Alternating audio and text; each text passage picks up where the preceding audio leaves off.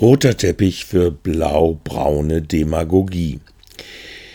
Wenn die sich gerne als demokratisch bezeichnenden Fraktionen, so insbesondere Juppie und die SPD, ihr in 2022 intensivst begonnenes Spiel statt mit der von der Gemeindeordnung geforderten Öffentlichkeit, mit Transparenz und offener Debatte, hinter verschlossenen Türen die Sachthemen in Videokonferenzen auszuhandeln und dann im Gemeinderat durchzuwinken, fortsetzen, könnten sie schnell jeglichen öffentlichen demokratischen Kredit nachdrücklich verspielen.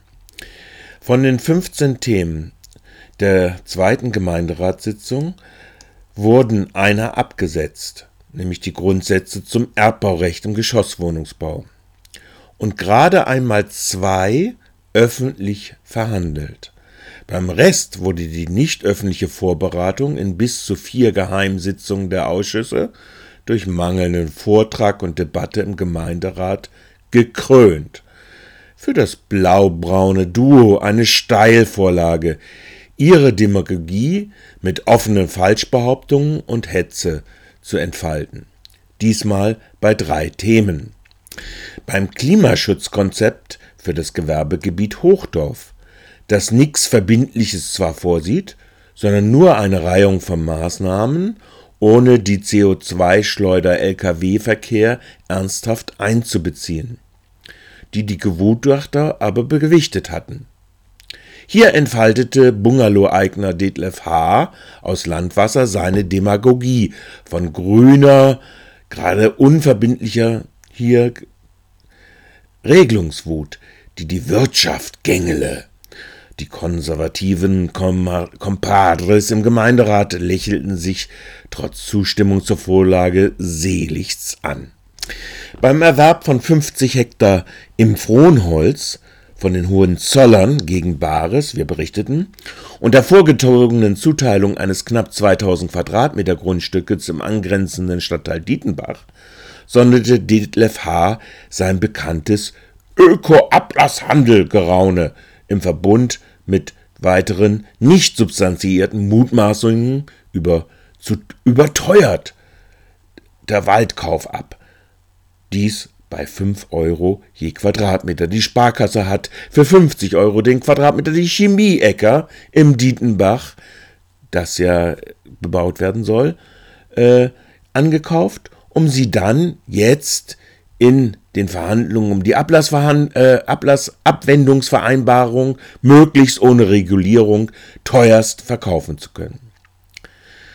Last not least, Stadtrat Dubravko M. gefiel sich dann gar in der Pose des Fürsprechers des heimeligen Winzerdorf-Charakters Dingens, das durch drei- bis viergeschossigen Wohnungsbau nun verschandelt werde. Er stützte sich dabei auf eine Minderheit im Tingener Ortschaftsrat.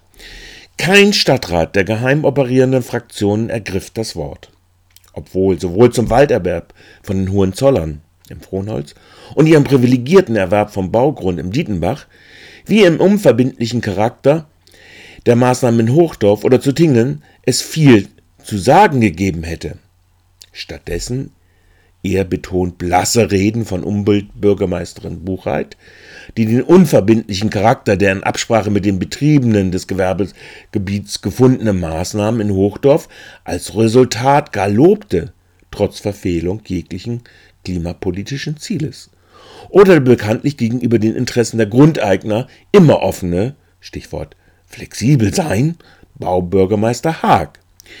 Diese Vorgehensweise der Fraktionen führt nicht nur den immanent repräsentativen Charakter der kommunalen Demokratie ad absurdum, wie wir schon mehrfach kritisiert haben.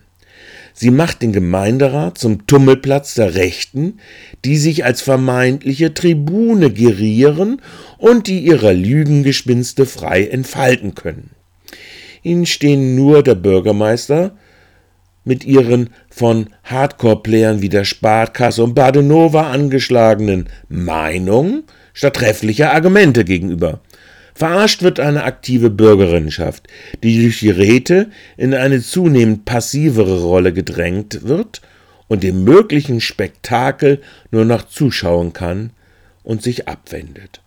So wird dem rechten Geschrei nur ein freies Feld eröffnet. Das meint Michael Menzel.